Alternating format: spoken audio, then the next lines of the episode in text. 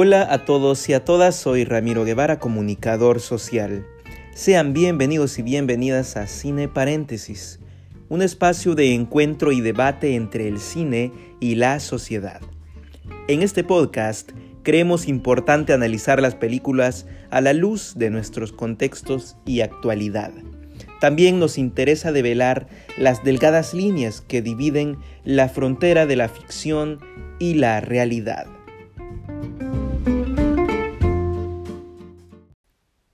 Quienes le han dado seguimiento a este espacio habrán notado que hasta el momento todas las reseñas versan sobre películas. Sin embargo, en esta ocasión vamos a hacer una excepción y me refiero a que nuestro diálogo girará en torno a una producción que no es precisamente una cinta, una película, sino más bien una miniserie.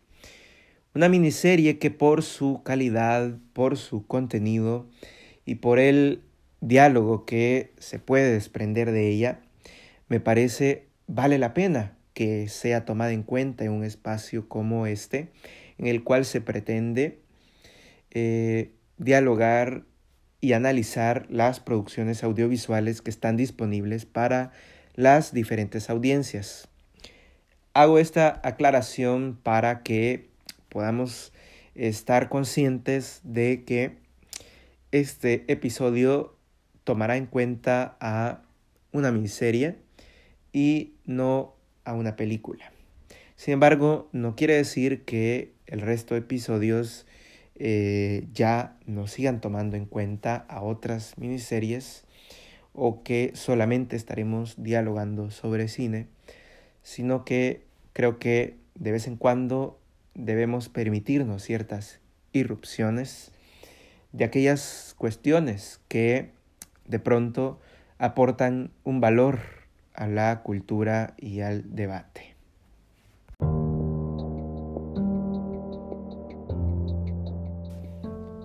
¿Cómo evitar hablar de las revelaciones que trae consigo el nuevo milenio? ¿Cómo dejar de buscarle nombre a los fenómenos que moldean nuestros tiempos? ¿Por qué desviar la mirada del epicentro del caos cuando nos encontramos en él?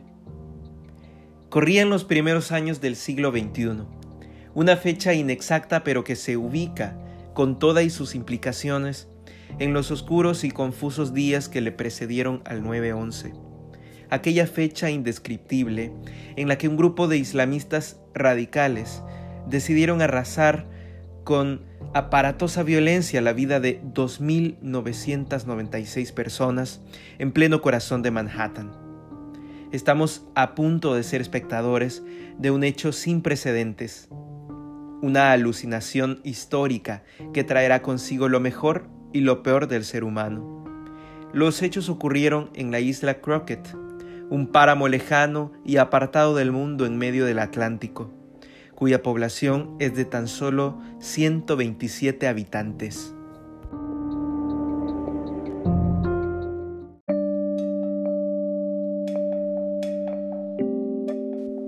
Esa historia de esperanza y devastación será la que tomará lugar en los siete episodios narrados en la miniserie disponible en la plataforma Netflix Midnight Mass o Misa de Medianoche en su traducción castellana del año 2021, escrita y dirigida por Mike Flanagan. La génesis de esta historia ocurre con dos hechos paralelos. Luego de que el joven Riley Flynn, interpretado por Zach Guilford, pasara un periodo de cuatro años como convicto en prisión, tras ser acusado por homicidio culposo en responsabilidad de la muerte de una chica que interpreta Yvonne Booth, en un accidente de auto causado por el alcoholismo, regresa a la isla natal con su madre Annie, interpretada por Christine Lehman, su padre Ed, interpretado por Henry Thomas, y su hermano Warren, interpretado por Igvai Rickney. Al mismo tiempo, a la isla llega un nuevo integrante, el sacerdote Paul Hill, interpretado por Hamish Linklater, quien supuestamente reemplaza al antiguo Monseñor Pruitt, un hombre enigmático, carismático y devoto, quien pronto se convertirá en tema de conversación entre los habitantes de Crockett. La siguiente noche en que estos dos personajes arriban a la isla, se verá envuelta en una colosal tormenta ciclónica que causará daños en infraestructura, pero más allá de eso, dejará tras su paso un acertijo que será el primero de muchos otros. Cientos de gatos aparecerán muertos a orillas de la playa. Todos compartirán un rasgo. Tienen el cuello hecho jirones, como si un animal o varios hubiera arremetido a mordiscos contra los pobres felinos. Así se iniciará una cadena de sucesos que colisionarán con las vivencias personales de algunos habitantes de la isla y por lo tanto en el orden colectivo de la misma, como eh, por ejemplo el repentino milagro de Lisa Scarborough, interpretada por Hanara Simon, una chica que se moviliza en silla de ruedas, o el brutal envenenamiento del perro de Joe Colley, interpretado por Robert Langstreet, un hombre marginal, alcohólico y de mala reputación, o la sospechosa actitud de la fanática religiosa y conservadora Beth Kinney, interpretada por Samantha Sloyan, o los extraños embrollos que vivirá Erin Greene, interpretada por Kathy Siegel, en relación a su proceso de embarazo. Por alguna u otra razón, estos acertijos y hechos extravagantes irán dando luces sobre aquello que lo provoca, moviendo la historia en un drama en el que se enfrentarán creencias y certezas, pasados y presentes, monstruos infraterrenales y humanos monstruosos.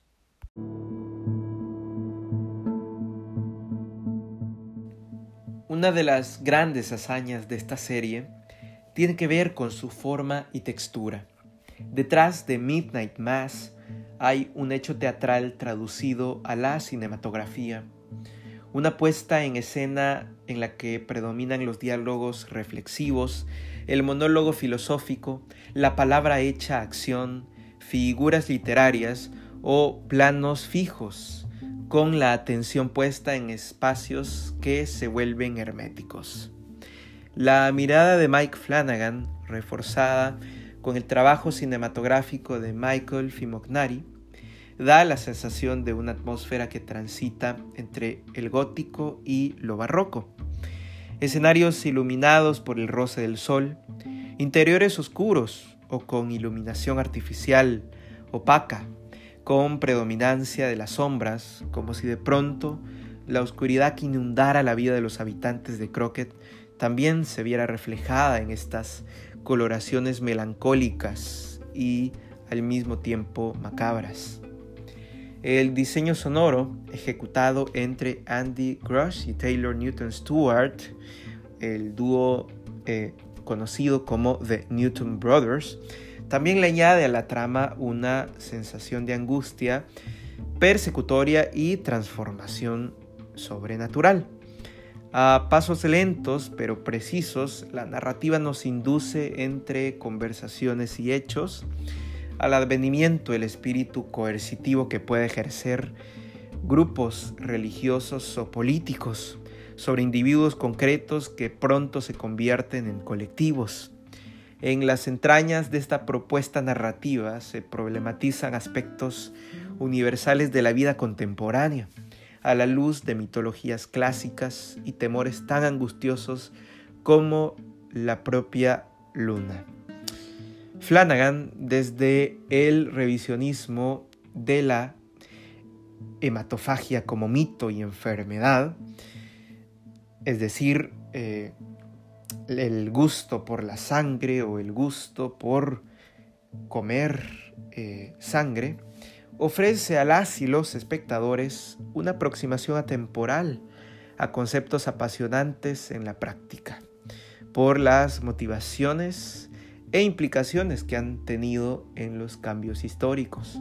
Porque sí, Midnight Mass es un relato sobre el amor, el sacrificio y el poder, donde el vampirismo no es solo una monstruosidad, sino una elección personal, una religión o una actitud frente al mundo.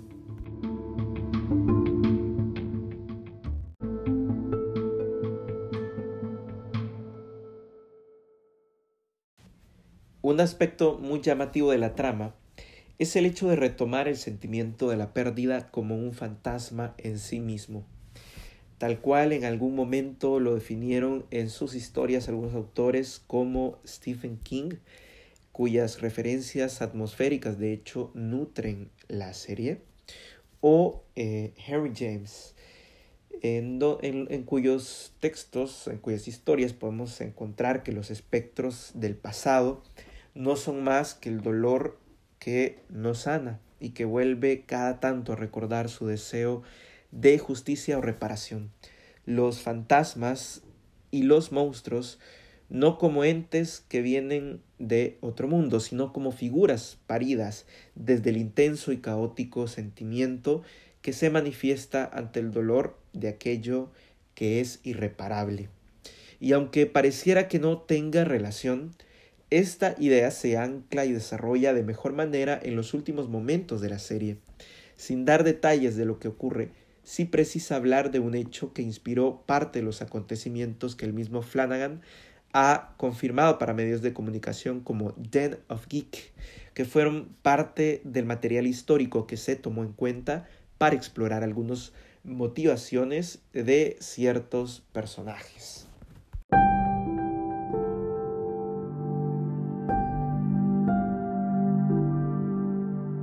Nos remontamos a la mañana del 19 de noviembre de 1978, el día después del horror. Guyana reporta uno de los hechos más macabros ocurridos en las últimas etapas del siglo XX. En una región al noreste de lo que actualmente se conoce como territorio del Esequibo, fue descubierta a plena luz del día una extrañísima masacre en donde se contaron 918 personas asesinadas según lo constató la prensa internacional, entre las cuales se encontraban ancianos, ancianas, niños y niñas. Los cuerpos apilados en el prado de una comunidad rural, entre bungalows y flores ornamentales, daban señales de envenenamiento. Todos menos siete personas, entre ellas un congresista estadounidense y uno de los miembros de Johnstown, quienes habían sido abatidos por armas de fuego.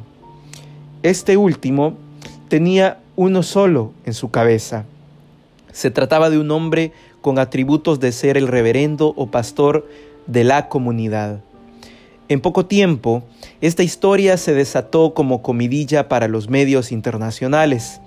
Las especulaciones se convirtieron en hechos verificados y hoy conocemos a este acontecimiento como el suicidio colectivo de Johnstown, que era el nombre de esa comunidad, el cual da para todo un libro o serie en sí misma. A grandes rasgos, lo que pasó fue uno de los ejemplos de violencia coercitiva o control mental más intensos conocidos en la historia moderna.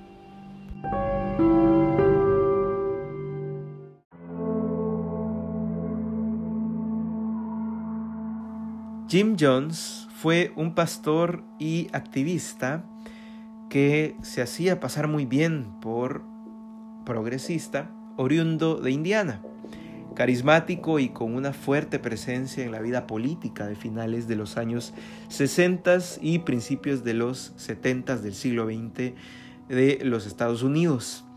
Aliado del movimiento antirracista, incluso se le concedió el premio Martin Luther King Jr en 1977 y abiertamente identificado con el comunismo.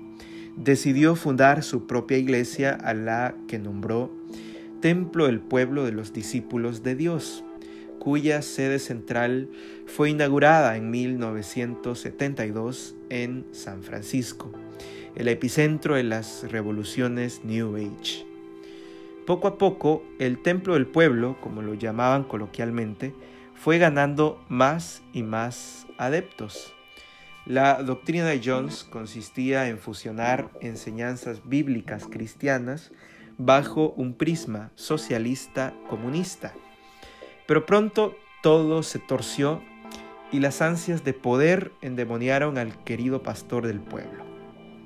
A mediados de los 70 los seguidores de Jones eran en su mayoría afrodescendientes. Por aquellas épocas empezaron a circular rumores de que algunos fieles que decidían retirarse de la congregación eran amenazados y maltratados por Jones. Acosado por las críticas de la prensa y otros líderes de opinión sobre su ideología, en junio de 1977, Jim decidió comprarle al gobierno de Guyana un terreno en el cual construiría su comunidad a la que nombró Johnstown, donde él se perfilaba como el Mesías redentor de la justicia. Le vendió la idea a sus fieles seguidores de que ahí nacería un nuevo paraíso terrenal y que si querían salvarse debían seguirlo hasta esas tierras lejanas, alejadas del materialismo corrupto de América. Así lo hicieron.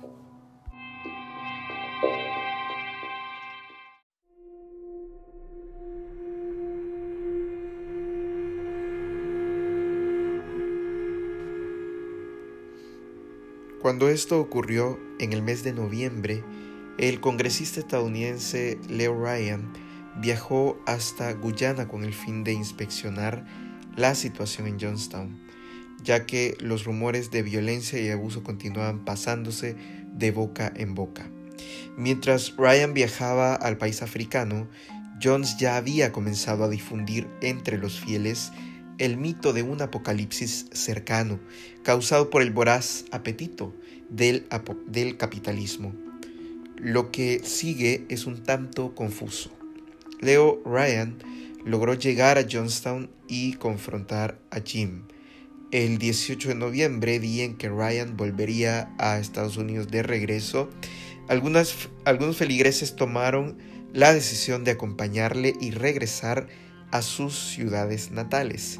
Sin embargo, el pastor enloqueció por la supuesta traición y ayudado de algunos de sus discípulos, asesinó a Ryan a tiros junto a otras cinco personas que le acompañaban. Ese mismo día, Jim Jones anunció a sus seguidores que aquel evento no era otra cosa sino la primera señal del apocalipsis.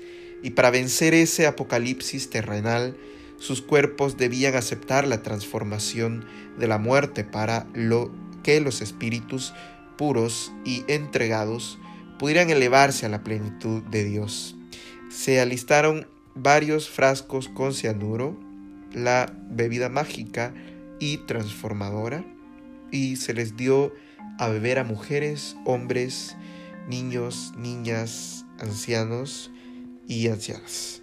Los miembros de Johnstown fueron poseídos por la histeria y el dolor de la sustancia que les carcomió las entrañas hasta quitarles la vida en medio de espumarajos que salían de sus bocas, como si estuvieran infectados con rabia.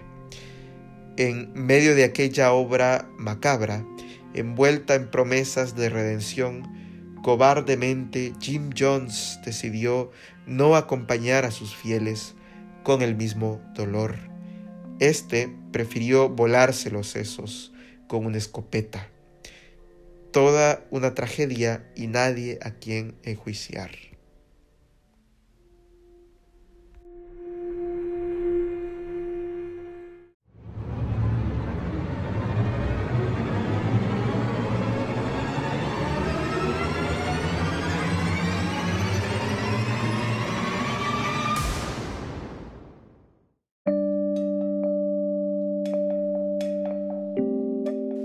Para mayor detalle y perspectiva de este siniestro, recomiendo encarecidamente leer el testimonio de Laura Johnson Cole, una superviviente de Johnstown que ha dado entrevistas a medios como la BBC.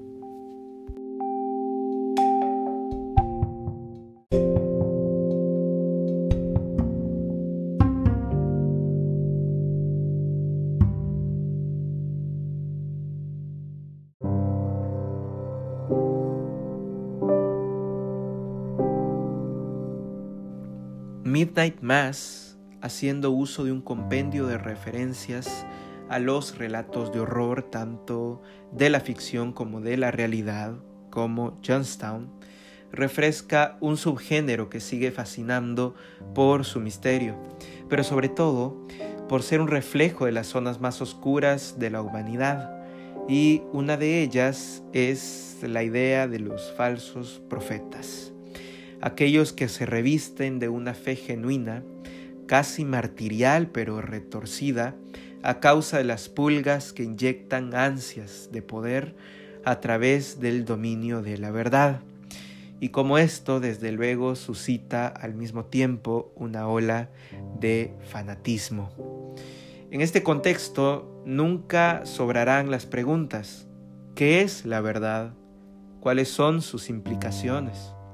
Porque bajo dicha luz se justifican tanto en la serie como en diversos casos de nuestra contemporaneidad, holocaustos y guerras truculentas que devastan a poblaciones enteras.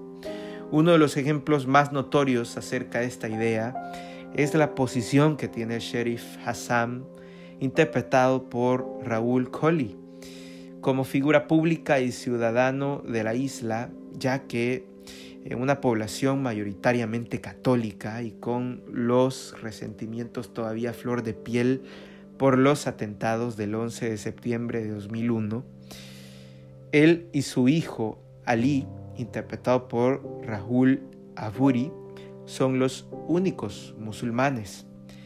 Hassan será de hecho la única oveja del rebaño que desde un inicio preferirá no escuchar los apasionados sermones del Padre Paul, porque para él y hasta el final, Dios no es una moneda de cambio, ni un ser que le otorga riqueza y bonanza a algunos, mientras que a otros los pulveriza con sádica venganza. Hassan cree que esos, los vengativos, los ruines o los selectivos, somos nosotros y nosotras, los seres humanos que razonamos y tomamos decisiones, los únicos capaces de discernir entre la luz y la oscuridad, entre ser la bestia o escapar de sus garras.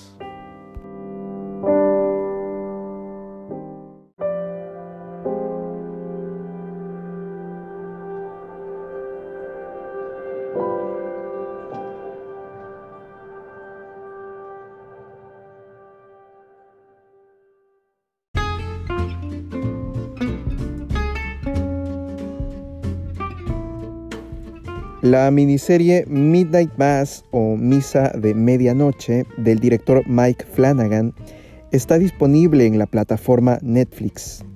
Y amigos y amigas, esto sería todo por hoy. Yo quiero agradecer de todo corazón su atención y el seguimiento que le han dado a este espacio. Espero que el siguiente año podamos seguirnos reuniendo para más reseñas de cine, de series y yo espero también que ustedes puedan pasar excelentes fiestas de fin de año. Hasta la próxima.